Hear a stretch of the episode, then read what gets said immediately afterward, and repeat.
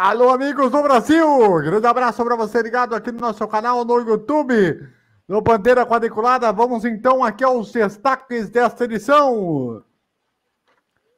A Fórmula 1 tem aí os novos carros para 2021. A temporada nova está chegando Brasil. O... Tivemos também a rodada dupla da grandíssima, maravilhosa Fórmula, Fórmula E, aquela forma dos carrinhos elétricos, que, que tem o famoso bate-bate Brasil. E também uh, nós temos aqui a etapa que nós tivemos do Rally do Ártico, a WRC, que pela primeira vez teve transmissão brasileira ao vivo de todas as especiais. Até então nunca havia acontecido na história. E temos aqui também o Pequenas Mídias para bastidores da imprensa para você ligado aqui conosco. Olha que nós temos aqui companheiros que estão no programa desta noite de segunda-feira. Lembrando para você se inscrever no canal, ativar o sininho e deixar aquele like maroto. Vamos botar aqui na tela todos os nossos componentes da mesa virtual deste programa. Por gentileza, vamos abrir aqui em que nós temos o, o Eduardo Couto, em que nós temos o nosso querido o Fernando Botolazzo e temos também o nosso queridíssimo o, o Rafa Riso e temos também o nosso queridíssimo e simpático e não menos frequente Fernando Bortolazzo. Então, vamos lá. Primeiro, então, vamos com os destaques iniciais. O nosso queridíssimo o Eduardo Couto. Salve, salve, Eduardo Couto. Boa noite. E aí, salve, salve. Boa noite. Sejam Bem-vindos à nova temporada da Fórmula E. Corridinha fraca na sexta, no meio da tarde. Boa para tomar aquele café, mas a corrida ali, se não fosse o café, dormia. Sabe, uma corrida que acabou por acidente, uma bandeira vermelha também, foi broxante. Mas é, é, começamos bem o ano de depois de 2020, que foi um ano meio fraquinho. 2021 vai começando a passos lentos, assim, é o que tem para abrir o ano. Temos aqui também o nosso querido Rafael Riso. Salve, salve, Rafael Riso. Bem-vindo de volta. Boa noite, André. Boa noite, Fernando. Boa noite, Du. Boa noite, César. Boa noite aos ouvintes da, da, do Bandeira Quadriculada. O meu destaque vai para o lançamento da manhã do carro da Alpine, né? Amanhã a gente vai conhecer a pintura do carro da Alpine e qual vai ser a estrutura que eles vão ter para essa temporada de 2021. Lembrando que, a partir de agora, não existe mais equipe Renault todas as equipes da Renault estão com o nome de Alpine. Muito bem. Fernando Botolazzo, seu destaque inicial, muito boa noite. Muito boa noite, galera, todo mundo que acompanha o Bandeira Quadriculada. O meu destaque vai ficar por conta do teaser que a Ferrari lançou é, nesse fim de semana, um, um, lançamento do que não for, não, do que não é um lançamento de um carro. Mais para frente eu conto a história. Muito bem. E a nossa central aqui, comandando a nave desse programa, César Augusto, fala seu destaque inicial aí, garotinho. Boa noite.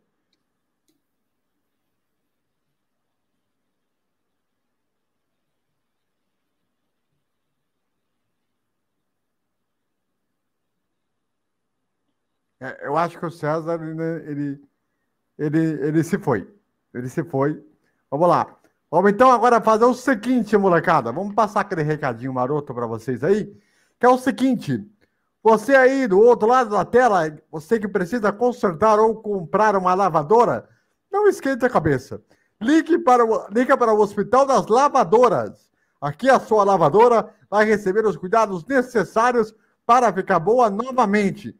E se você não tem uma ainda, aqui você encontra muitas opções de máquinas de lavar uh, de marcas de como Brastemp, Electrolux, Consul e Panasonic. Se interessou? Então liga lá, fale com Alexandre pelo telefone DD 15 98 135 2825. Eu repito, 9, quero, operadora DDD 15 98 135 2825. Hospital das Lavadoras, cuidando da saúde da sua lavadora. Maravilha. Muito bem. Vamos então ao primeiro assunto do programa de hoje, que é sobre os carros de 2021 para a Fórmula 1, já que a próxima temporada, ou melhor, a essa temporada que vai começar agora, eu tô tão maluco com 2020, 2021 se cruzando, é capaz de eu ficar mais louco do que eu já estou. Mas beleza, Mas vamos lá. E os carros aí foram apresentados. Algumas equipes aí estão se começando a se ajustar por conta aí da nova temporada que vem pela frente. Então, a gente vai conversar aqui com, com, com nossos comentaristas para analisar esse momento aí da, das equipes. Começando aí com o nosso querido o Eduardo Couto. Eduardo, alguma equipe te chamou atenção em relação à mudança de carro de um para outro, de outro para um? há alguma diferença? algumas equipes vão ter alguma mudança de carro excessiva ou nada a ver, por mais que o regulamento tenha mudado uma coisa ou outra, não mudou nada, né? Então, é aquilo. Eu não gosto de falar antes dos testes de pré-temporada, né? Você fica muito no design, dizem que mudou uma coisa ou outra, mas muita coisa vai mudar até a primeira corrida. Os testes pré-temporada é, são para isso. E o jeito é aguardar mesmo uh, esses testes até para a gente ter uma noção de realmente como é que anda o carro. Tem carro que chega muito para trás, tem muito carro ainda com muita coisa do ano passado, muita coisa ainda está sendo desenvolvida. E não adianta você mudar a parte de fora do, do teu carro. A tua Fiat Uno não vai deixar de ser Fiat Uno se você botar dentro da caixa da Ferrari. Não vai adiantar. Vai continuar sendo uma Fiat Uno. O motor é da Fiat Uno, o câmbio é da Fiat Uno. Então, é, apesar de ser tudo ali na mesma empresa, porque Fiat e Ferrari aí é tudo, tudo o mesmo conglomerado, né? Mas um carro é um carro, outro carro é outro carro. E aí você precisa esperar os testes pré-temporada para efetivamente é, ver a coisa acontecendo e ver a coisa é, como realmente é. Até agora, uh, chama atenção uh, a mudança de nome da, da Renault, que deixa de ser Renault, chama a atenção é, essas, esse novo formato de equipe que a gente vai ter esse ano, mas de carro mesmo, eu acho que só os testes pré-temporada vão mostrar para gente se há alguma diferença dos carros do ano passado, principalmente que muda regulamento para 2022 e até 2022 é, muita coisa vai mudar e a gente vai ter que esperar é, para efetivamente ver como que essas mudanças de regulamento vão, vão impactar nos carros, e isso só nos testes pré-temporada do ano que vem. Muito bem. É, meu caro Rafa Rizzo, as equipes estão começando aí a, a mostrar seus carros mas a gente só vai ter mais ou menos uma ideia exata na primeira corrida do ano. E já aproveitando também para discutir aí esses carros, deve mudar o que para 2022 e se você também aprova a corrida de sábado. Olha, André, é assim, eu estava vendo né, os lançamentos, né? Eu não vejo tanta mudança assim drástica para os modelos de 2020 para 2021. Não tem tanta assim mudança drástica. Vai ficar para 2022, né? 2022, sim, a gente vai ter uns carros com uma aerodinâmica mais um pouco mais agressiva, né? O motor também, se eu não me engano, eu acho que ele vai acabar mudando. O Eduardo e o, e o Fer podem até me corrigir se eu estiver errado.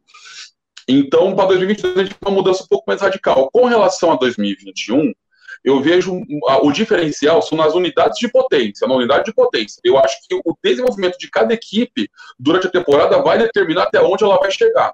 Se uma equipe hoje poder largar na frente com a sua unidade de potência, ela vai ter uma certa vantagem, isso se ela manter, ela vai ter uma certa vantagem ao final do campeonato, entendeu?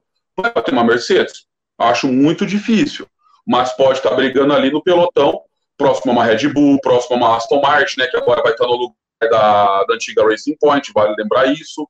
Né, a, a Alpine agora, né, trazendo o Fernando Alonso de volta junto com o Esteban Ocon, provavelmente deve ter um projeto audacioso já para 2022, mas 2021, mas mirando 2022, entendeu? Porque eu acho que o Fernando Alonso não se desaposentar, não, é, não sei se tem essa palavra, desaposentadoria, Entendeu? Então, acho que vai ter muita coisa que a unidade de potência vai falar, vai falar demais.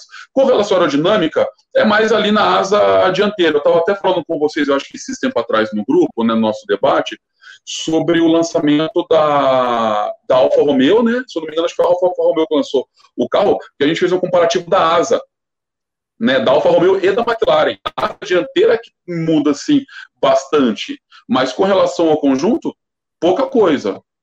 Né? Mas vale lembrar que a McLaren esse ano vai ter um motor Mercedes, né? Vai, vai voltar a ter motor Mercedes. Muito bem. Fernando Botolazzo, quero saber de você aí uh, essa questão dos carros de 2021, a questão de 2022.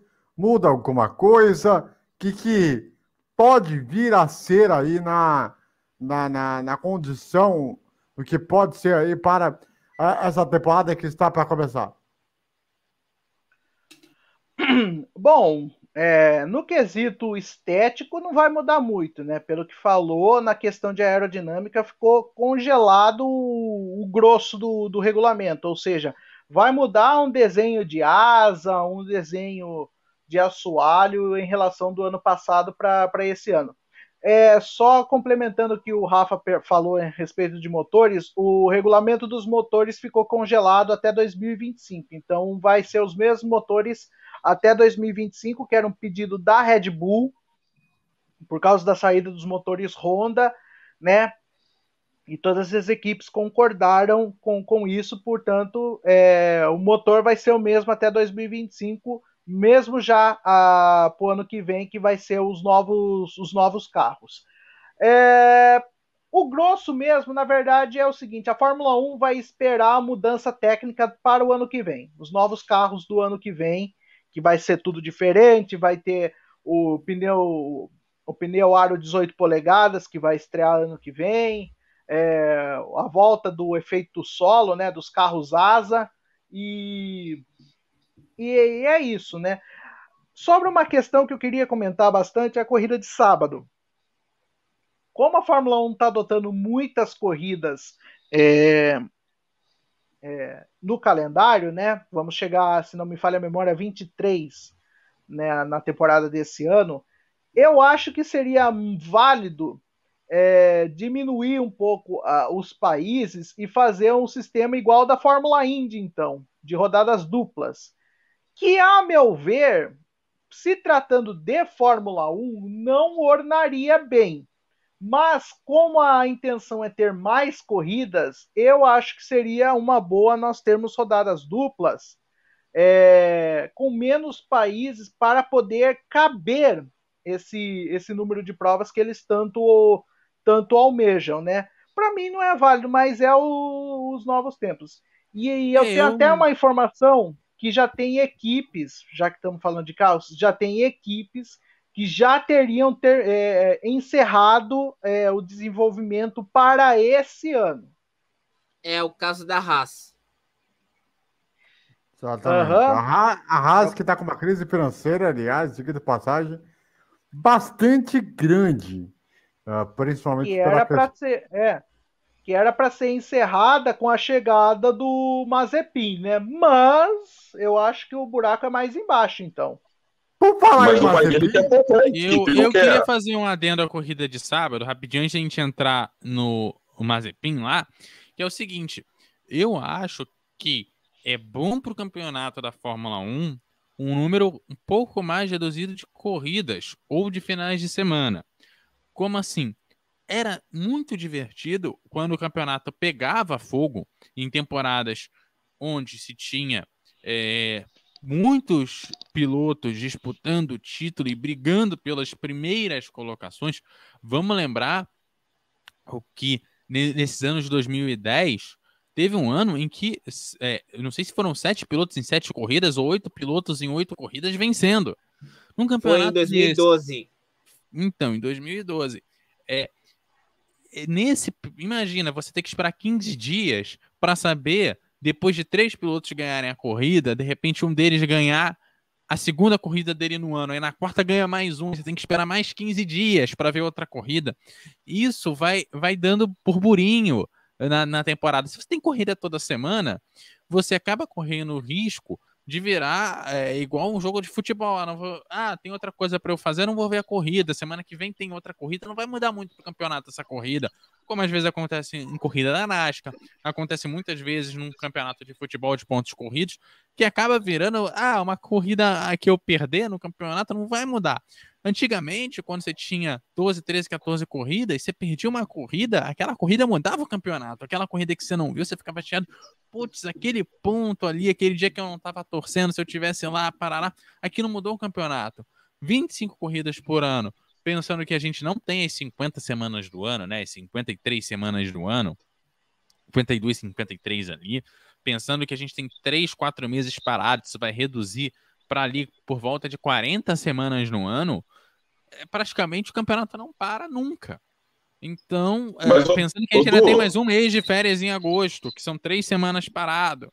Então, no final das contas, você acaba tendo corrida realmente toda semana, tirando agosto que fica sem corrida, e você acaba virando uma coisa natural ter corrida toda semana e é, a, a corrida perde importância para o campeonato.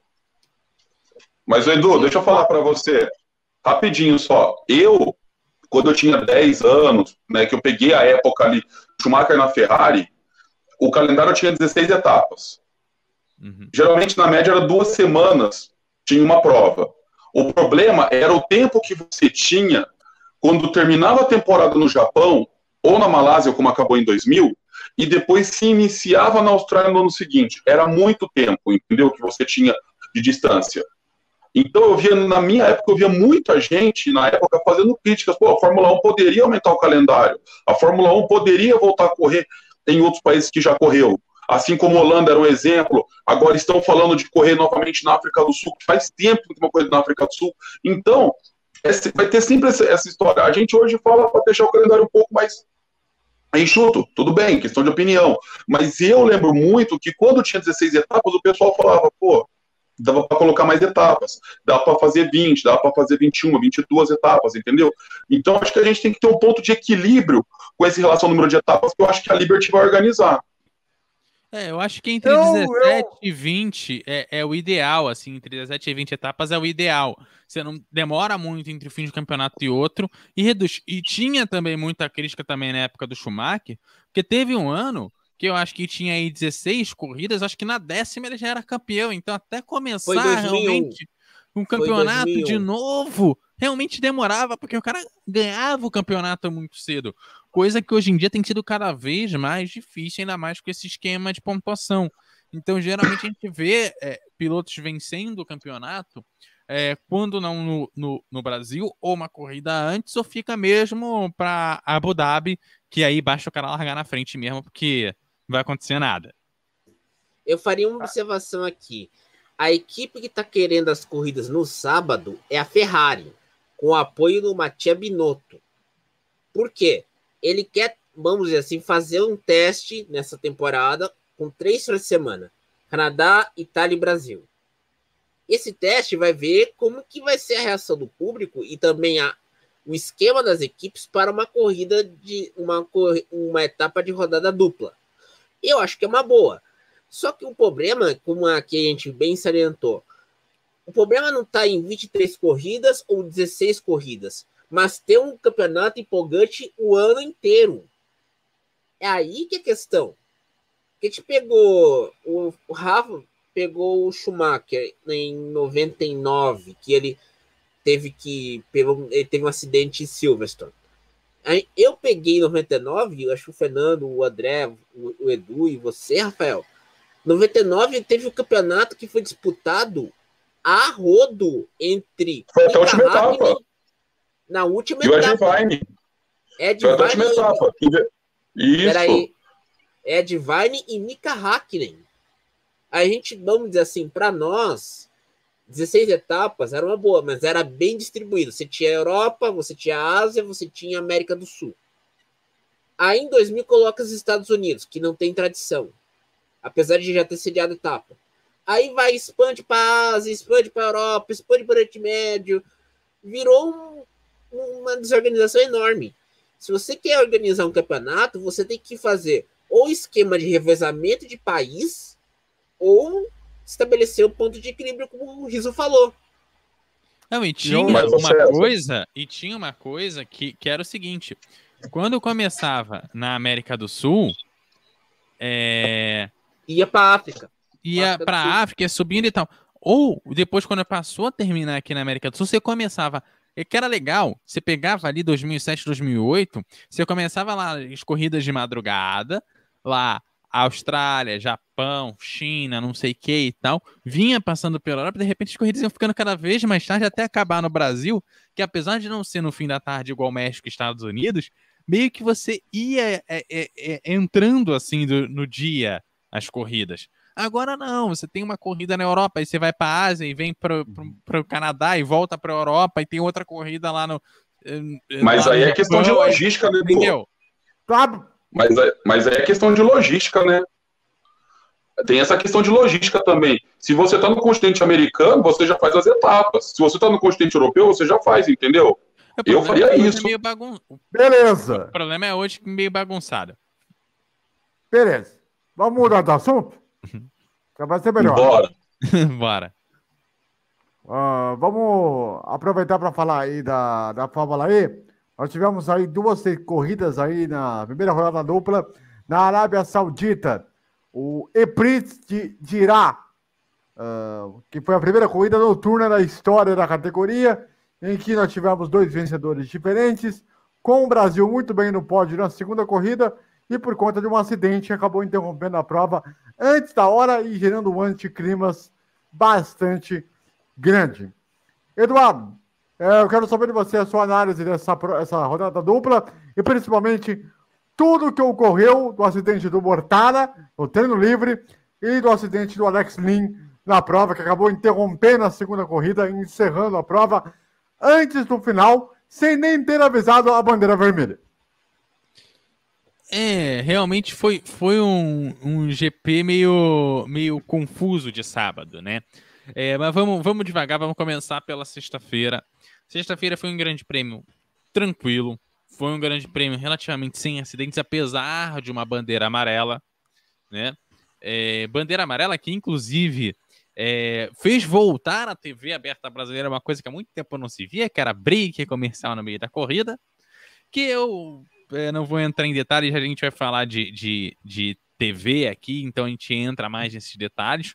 Mas para corrida é, foi um acidente que deu, botou um safety car na prova, juntou todo mundo. Eu imaginei que fosse até movimentar mais a prova, mas foi uma corrida é, aonde a gente viu um vitorioso largando na frente, terminando na frente, não teve nem muita mudança de posição entre as cabeças, apesar das disputas de meio de pelotão, como na Fórmula 1, serem é, bem interessantes. No sábado foi uma corrida já bem movimentada, tivemos até o set de câmera brigando ali pela primeira colocação, apesar dele estar ali entre os cinco primeiros, era o que estava brigando mais atrás, que estava mais longe assim do primeiro colocado, era o que mais é, fica, saía ali do pelotão. Mas aí a gente teve um anticlímax de um, de um acidente eh, ali, faltando ali um 15 a 10 minutos ali para o final da prova. Efetivamente encerraram a prova antes da bandeira vermelha. Eu acho que foi erro de protocolo. A Fórmula E não corre há bastante tempo, eh, então acho que o erro de protocolo foi uma questão mais de eh, tempo sem fazer uma corrida do que efetivamente eh, ter sido um erro deliberado. Então eu tô jogando aí início de, de, de campeonato, é, de um ano pós-pandemia, ou, ou num ano que a pandemia ainda não acabou, mas que é, teve um ano bem mais complicado, que foi 2020. É, então, para 2021, é, me parece que foi uma péssima abertura e um, pré- um péssimo cartaz para a TV aberta brasileira, essas duas corridas. É, começou com duas corridas bem fracas uh, o ano de 2020 da Fórmula E, e isso pode atrapalhar o público da TV aberta, que a categoria estava chegando e esperava uma corrida melhor para essa estreia em TV aberta aqui no Brasil. Sobre a- o acidente do Eduardo Botara no treino livre, né? Que ele perdeu o freio inexplicavelmente, né? Inclusive os carros das Mercedes então, tiveram que ser avaliados na classificação e não puderam fazer a sua volta. né? É, pelas informações que a gente tem, parece que ele está bem, né? Que ele está consciente, Sim. né? Uh, Sim, foi um acidente susto. feio. Foi um susto. Ah? É, foi um susto, foi um acidente que não é comum. É, é importante a gente ressaltar essas coisas, não é um acidente comum. É, ainda estão investigando por que aconteceu a questão dos freios, ou pelo menos eu, eu não cheguei a, a ter informação de por que, que aconteceu com os freios. As Mercedes acabaram não marcando tempo, e isso atrapalhou muito a corrida das Mercedes, que foram muito bem na sexta-feira. É, eles tiveram, no sábado elas tiveram um resultado muito ruim, porque, primeiro, o carro não estava legal, dava para ver que o acerto do carro não estava bom no sábado. Não estava legal, não estava igual de sexta-feira, não estava redondo igual de sexta-feira. E eles não puderam fazer a classificação que obrigou eles a largar lá de trás, o que, é, por melhor que seja ter o carro, é algo bem complicado de você vencer, principalmente quando você tem um pelotão dos cinco primeiros brigando e muito pela primeira colocação e conseguindo é, dar distância do resto do grid. Vamos combinar, é, os cinco primeiros fizeram bonito e não, o pessoal do sexto para trás não conseguiu chegar. Sobre o acidente do Alex Lind, ah, que foi no final da segunda corrida que acabou encerrando a prova antes da hora. Inclusive, a gente só ficou sabendo da forma como foi o acidente por causa de uma câmera de segurança, para vocês terem a noção do tamanho da gravidade. O, o Eduardo, e aí? A culpa foi de quem? Quem que errou mais? E principalmente, qual a, o nível de punição que deveria ter sido feita ao piloto que jogou o Alex Link da forma como aconteceu e pela maneira como ele voou, literalmente até quase 40, 50 metros? Então, vamos lá, vamos, vamos, vamos dividir o rolê por partes, tá? Uh, é, eu, eu acho que é, realmente você tem um. É, houve uma manobra muito mal pensada para que acabou fazendo, levando ao toque, um toque forte, um negócio estranho. O problema de, desse do, do rolê inteiro é, é o seguinte: é, eu acho as pistas da Fórmula E muito pequenas. E no próprio sábado, é, foi no sábado, salvo engano, a gente viu um piloto é, que fez uma ultrapassagem bonita entre dois carros. Ele foi para a direita, ultrapassou um carro, entrou na, no, no, buraco que tinha entre os dois carros, foi para a esquerda e, e, ultrapassou o segundo. Foi uma ultrapassagem bonita, muito arriscada e que poderia ter gerado um acidente grave.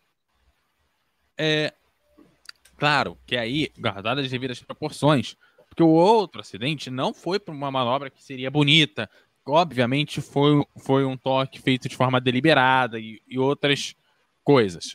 O problema é, é, ou você quer que o piloto se arrisque, vá para cima dos carros e que é, vá gerar um acidente, é, o que tem a possibilidade de geração de acidente, ou você tem um, uma corrida é, aonde ninguém se ataca, onde ninguém faz nada, como muitas vezes a gente reclama da Fórmula 1.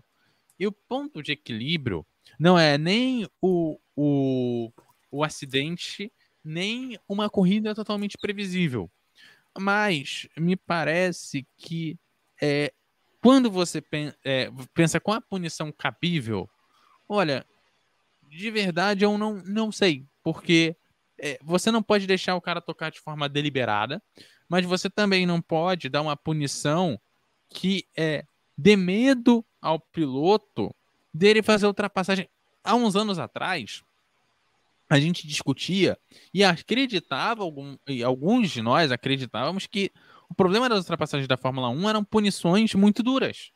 Então, se o piloto tentasse se arriscar e, e uma roda tocasse a roda do outro e não quebrasse carro nenhum, você ia tomar uma punição de, é, de um drive-thru. Aí você preferia não ultrapassar, porque se você ultrapassasse, a chance de tomar a punição era muito grande. Era assim que funcionava na Fórmula 1 que é, que é da FIA, né? Então estamos falando da mesma entidade que organiza e regula.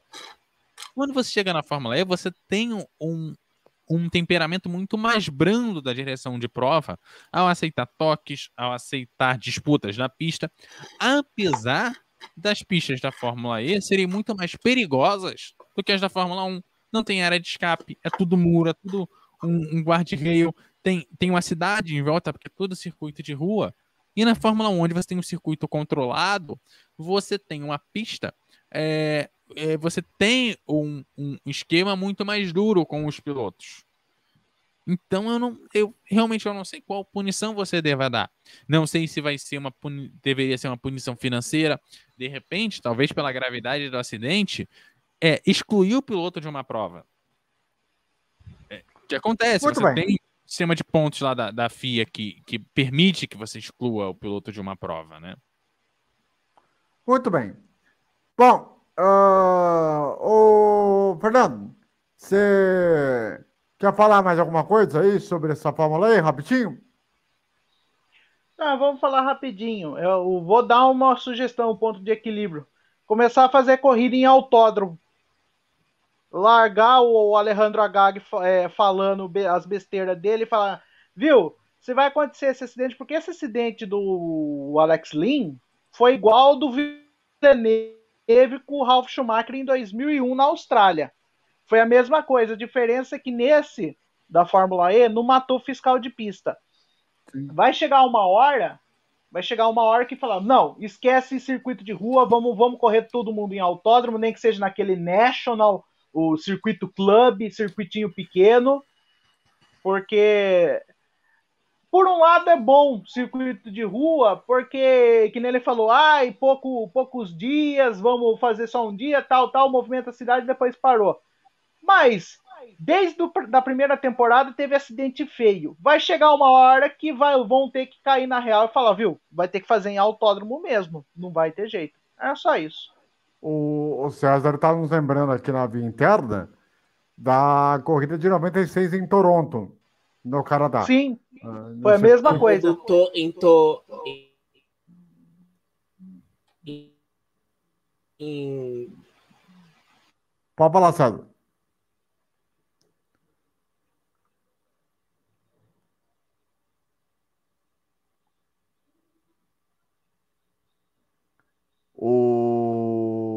Ah, o acidente que estavam se referindo, Jeff Krosnov. Quando ele tá foi tocado. Esse. É, foi esse mesmo. Que ele, ele bate, ele vai voando numa, numa árvore. Ele bate numa ele árvore, ele morre na hora. Se eu não me engano, ele morreu na hora. E... Isso, ele morreu na hora. E se eu não me engano, acho que feriu dois ou três fiscais, fiscais de pista. Agora eu não lembro se algum dos fiscais faleceram nesse dia. Sim. Morreu, me corrigir se eu estiver errado. Morreu, né? Morreu. Morreu. Eu lembro desse Gary, também. O nome do fiscal, o nome desse fiscal era Gary Avery. Ele tinha, se não me engano, acho que 46 anos.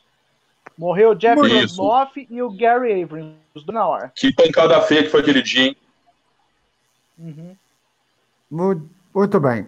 Traz pra cá aqui, garotinho.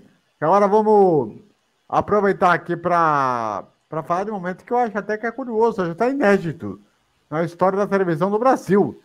Porque o Mundial de Rally desse final de semana a, acabou tendo a etapa do Ártico. Né? O, a etapa do Ártico é aquelas regiões onde normalmente, como o nome já diz, né? Ele é considerado ali muito perto da Antártica ali e tal. E nós tivemos um final de semana ali com muitas especiais. E o Fox Sports, pela primeira vez, pode transmitir as especiais na íntegra em português. Isso é um fato que. É, é neve, obrigado, obrigado. O, o Rafa aqui na vida interna nos, nos, lembra aqui. É, na neve. Então, o uh, que, que acontece? O, o César está aí agora para falar para vocês um pouquinho aí do que foi o, o Mundial de Rally, e aí ele vai trazer informações para a gente nesse momento que é histórico. Afinal de contas, pela primeira vez tivemos a ração em português ao vivo das especiais na, no Mundial de Rally. Diga lá, César, por favor.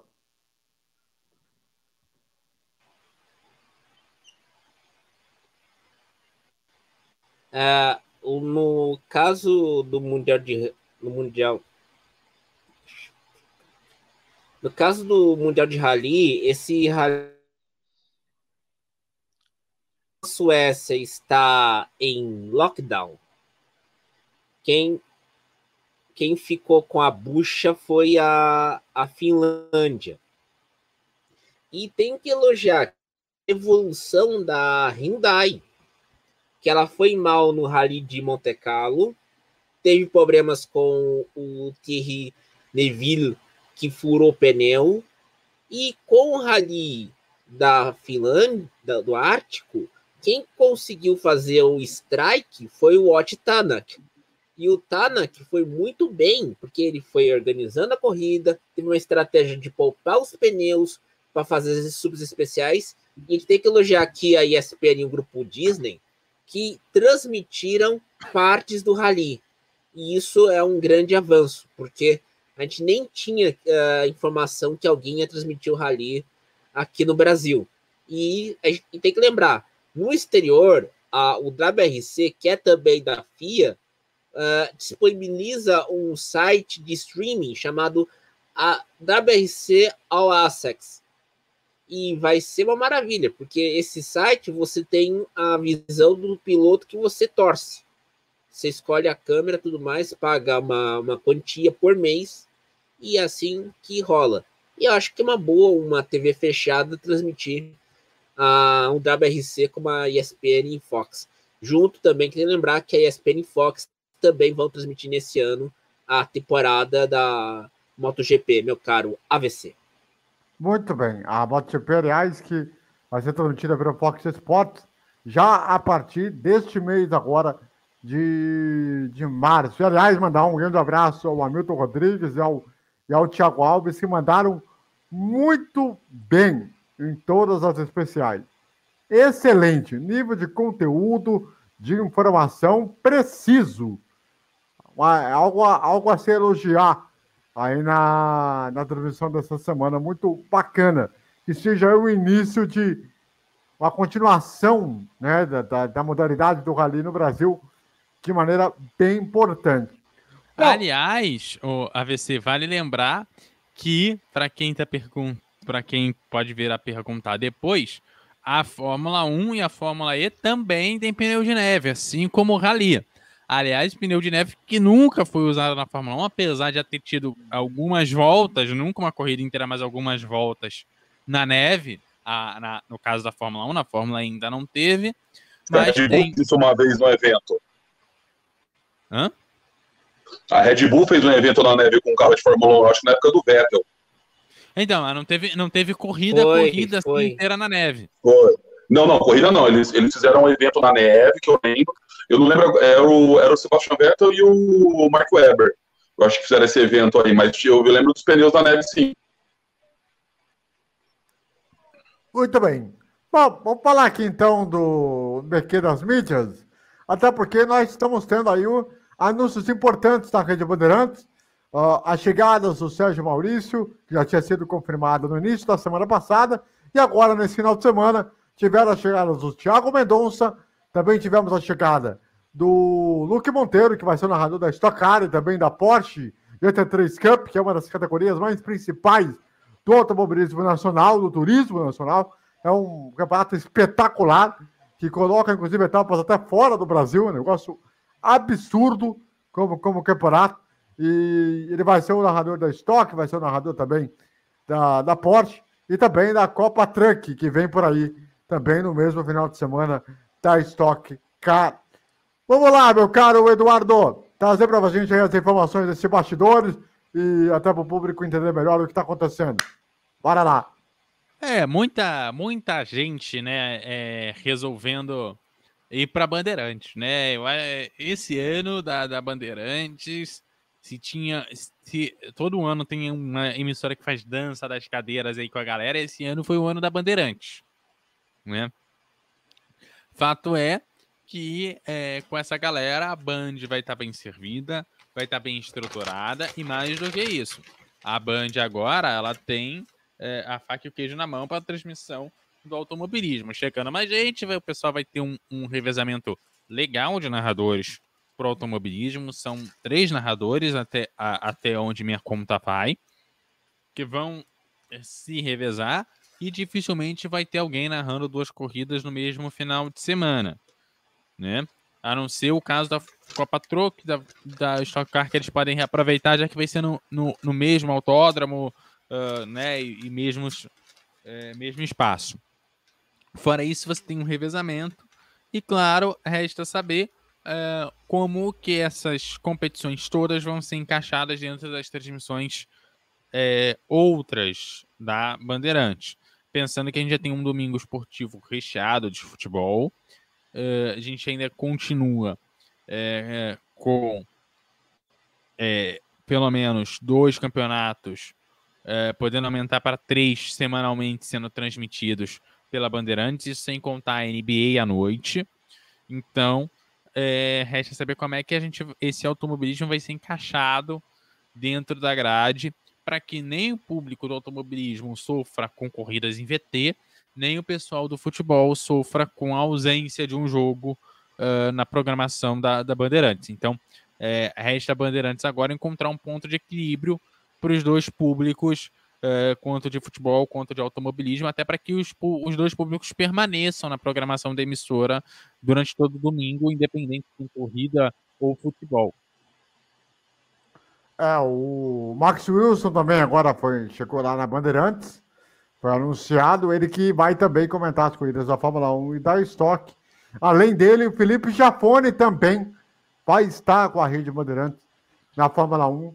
Ele que é um cara que, inclusive, chegou a ser. É, me corrija, né? Se eu estiver errado. É, fez parte da comissão da direção de prova da FIA, né? Durante um bom fez, tempo, fez. né? Fez. É, e, e você falou aí do terceiro narrador, é o Celso Miranda, né? Que voltou aí agora, recuperado aí da Covid-19, apresentado o Supermotor. Aliás, que baita programa na última semana com o Sérgio Maurício, o Luque Monteiro, o Paulo Calcassi e o irmão do Alex Barros, né? Sensacional! Cara, que resenha! Algo assim top de linha. Top de linha. E, e se viu também a motivação bastante grande do Sérgio Maurício, principalmente da Rede Bandeirantes, é, por ser um novo momento da carreira dele, um momento de virada, que ele vai ter que mostrar por que, que ele é o protagonista agora, é, da maneira como ele vai ter que fazer, como que ele vai ter que fazer. E lembrando que o Thiago Mendonça vai ser o comentarista da Porsche. Além dele, a Renata Diniz vai ser a repórter da Porsche, ou seja, a equipe que normalmente está acostumada na Porsche Cup vai ser trazida para a Bandeirantes nas corridas da Porsche Cup. Fora a Fórmula 1, que a gente já sabe que tem aí o Jaime Brito, como produtor executivo, além do, do nosso queridíssimo e simpático, o, a Mariana Becker como repórter, e as agações aí do Sérgio Maurício com os comentários do Reginaldo Leme, e esse revezamento entre o Max Wilson e o Felipe Giafone. Muito bem. Ok. Vamos lá então. Uh, algo mais a acrescentar aí sobre esse momento da Band, ou Fernando? Olha, eu acho válido essa questão de revezar os narradores e que bom que chamou narradores que entendam de automobilismo, narradores que saibam como funciona o automobilismo. Porque se dependesse da, da Band, lembrando que a Band agora tem outra mentalidade, né? Voltou a ter uma mentalidade esportiva forte. Se a gente pegar três anos atrás, com todo o respeito que eu tenho ao Eduardo Vaz, com todo respeito que eu tenho. Mas narrador bom mesmo, ele é narrador de leilão, porque de automobilismo o cara é uma negação. E olha que ele fez, e olha que ele fez transmissões históricas na Band narrando IRL, a Fórmula Indy lá atrás, mas agora não dá mais. Parabéns à Band que olhou com carinho. Por enquanto está olhando com bastante carinho agora para o automobilismo. É, a única definição é em relação à Indy, né? Essa que é a grande realidade, né? Ah, eu posso fiquei... dar um pitaco em relação à Indy? Por favor. Dar um pitaco? É, eu estava comentando isso agora é, mais cedo e pensando comigo.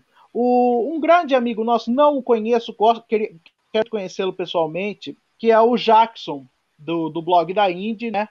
O André tem, conhece ele, conversa com ele e tudo mais.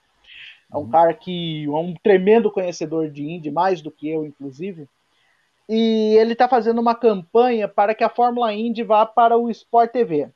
Eu acho válido tentar uma televisão aberta para a Fórmula Indy, mas como eu já disse, é, não, não há uma motivação maior para se ter Fórmula Indy na televisão brasileira, como se tinha antigamente, por um fato simples, porque nós não vamos ter brasileiros o campeonato inteiro. Um brasileiro com chances reais de disputar o título. Porque vamos ter no máximo dois brasileiros, na verdade três, né? O Hélio vai correr algumas corridas, o Tony Canan vai correr nos ovais, assim como o Pietro Fittipaldi, que vai assumir o carro do, do Grosjean. Tanto que o, você vê que o foco principal do Tony vai ser na Stock Car. O foco principal esse ano do Tony Canaan vai ser Stock Car. Então, se não vai ter um piloto brigando pelo título, não vejo emissora de televisão é, investindo na categoria. Mas com todo respeito, eu, eu, eu quero ver. Eu quero ver a Fórmula Indy na televisão aberta. Não sendo na é, pode ser na Band? Pode, pode não ser na Band? Não pode. Mas eu vejo a situação assim. É, não há um ânimo eu... para as emissoras investir. Eu tenho um outro ponto nessa história toda que é o seguinte: a, a ausência da, da Bandeirantes como transmissora pode ser até interessante, até porque tem uma outra questão que para mim é, é, a gente já comentou aqui em outros momentos aqui no Bandeira, é, a gente comenta isso em off, que é uma questão é, que a gente comentou da NASCAR, tem uns dois ou três programas atrás. A Índia é uma prova e que é aquela que só acaba quando termina as voltas, né? Aquela, aquele tipo de corrida que uma bandeira amarela faz a corrida durar uma meia hora. Você é uma corrida que você não tem previsibilidade de término muitas vezes. O, a Indy 500 pode durar três horas, pode durar quatro, pode durar quatro horas e meia. Pô, numa Band que tem uma ou outra transmissão esportiva, massa, beleza, tranquilo, dá, você tem espaço na grade. Num lugar onde você tem quatro categorias de automobilismo, mais três ou quatro campeonatos de futebol, acho que são até cinco lá, mais a NBA, Cara, você não sabe que horas que vai acabar a corrida, cara, ela vai acabar sendo cortada ou outra transmissão vai ser prejudicada. E aí todo mundo sai perdendo, não só o fã da Indy, que pode ter a transmissão cortada, mas quem quer acompanhar outro esporte, outra categoria do automobilismo, que pode ver a transmissão nem chegar pelo tempo que durar a Indy. Então, na época do é, Luciano a Indy atrapalha assim. isso. Hã? Edu, na época do Luciano do Vale era assim. Tinha Sim. vez que, que acabava o horário do satélite e cortava. Sim. É, quantas então... vezes, né, a gente não, não viu isso acontecendo?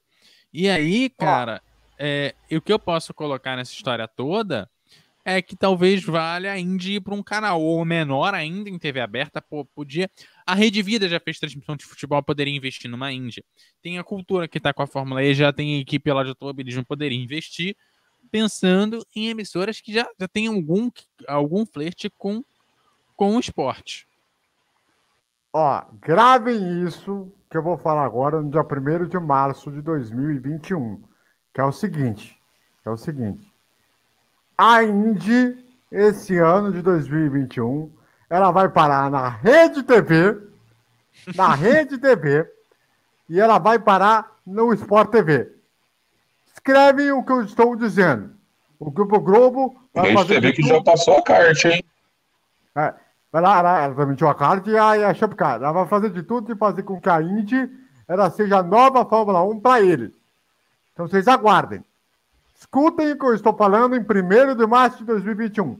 Para mim vai estar em TV aberta na Rede TV, que é a única que tem um espaço maior livre possível, e, e as corridas em TV fechada no Sport TV. Escutem o que eu estou falando. Vai puxar o Marcelo Doá para narrar? Provavelmente, a não ser que algumas coisas de transmissões elas não batem, e aí vamos ver o que vai acontecer. Né? E se o Fernando Balucci estivesse vivo, talvez ele estaria no mercado. Bom, é o seguinte, vamos com os destaques finais de cada um. Vamos lá. Primeiro, é o seguinte, Eduardo Couto. Vai lá. Ah, meu destaque final vem aí para os carros que vão ser lançados da Fórmula 1 e o nosso aguardo é, forte para a, a pré-temporada. Vamos aguardar a pré-temporada, vamos ver o que, que vem por aí. Rafa Riso, seu destaque final, por favor. Meu destaque final vai para você, AVC, que está falando que a Fórmula Indy pode parar na Rede TV. Reitero, seria muito legal eles colocarem lá, mas se você errar o palpite, você vai pagar uma prenda, viu? Se prepara aí. Beleza. Beleza, fechou. Fechou. Vamos ver o que acontece. Se eu acertar isso aí, vocês me cobrem. Meu caro. Não, se acertar, eu sou o primeiro a bater palma. Se acertar, eu sou o primeiro a bater palma. Agora, se errar, você vai pagar uma prenda. Vai ter que ah, usar a camisa do Schalke 04, hein? Sim. beleza, beleza. Fernando Badolazo, seu destaque final, por favor. Ah, eu quero ver esse momento. Eu. Ai, ai. Fernando, Olha, seu destaque. Olha, eu só eu ia falar. Eu, eu ia falar, eu ia falar sobre a expectativa de Tô para ver a nova variante com motor de SP2 da escuderia Gurgel, mas eu vou ficar com o Rafa Riso. Eu vou, eu vou gravar e a gente vai, vai ver. Se a Fórmula Indy for mesmo para rede TV, você vai ter que vir com a camisa do Schalke 04, com a camisa do Schalke 04 e ainda ah. por cima cantando o hino do Corinthians. Essa eu quero ver. Não, coitado, não, não é demais já, não, para, para, aí não. Não, não, isso aí não. Fechou, top o desafio. Não fala nada, hein? Topou aí, ó. Topou.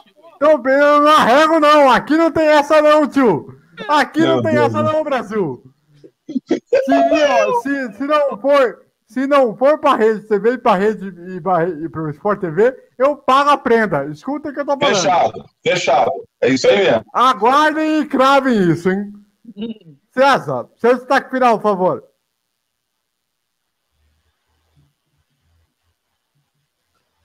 Depois de idas e vindas, problemas técnicos e afins, encerramos esse programa. Até mais. Muito bem. Ah, você em casa em todo o Brasil, muito obrigado pela audiência, pela grande companhia. Tenham todos uma ótima semana. Sigam as nossas redes sociais.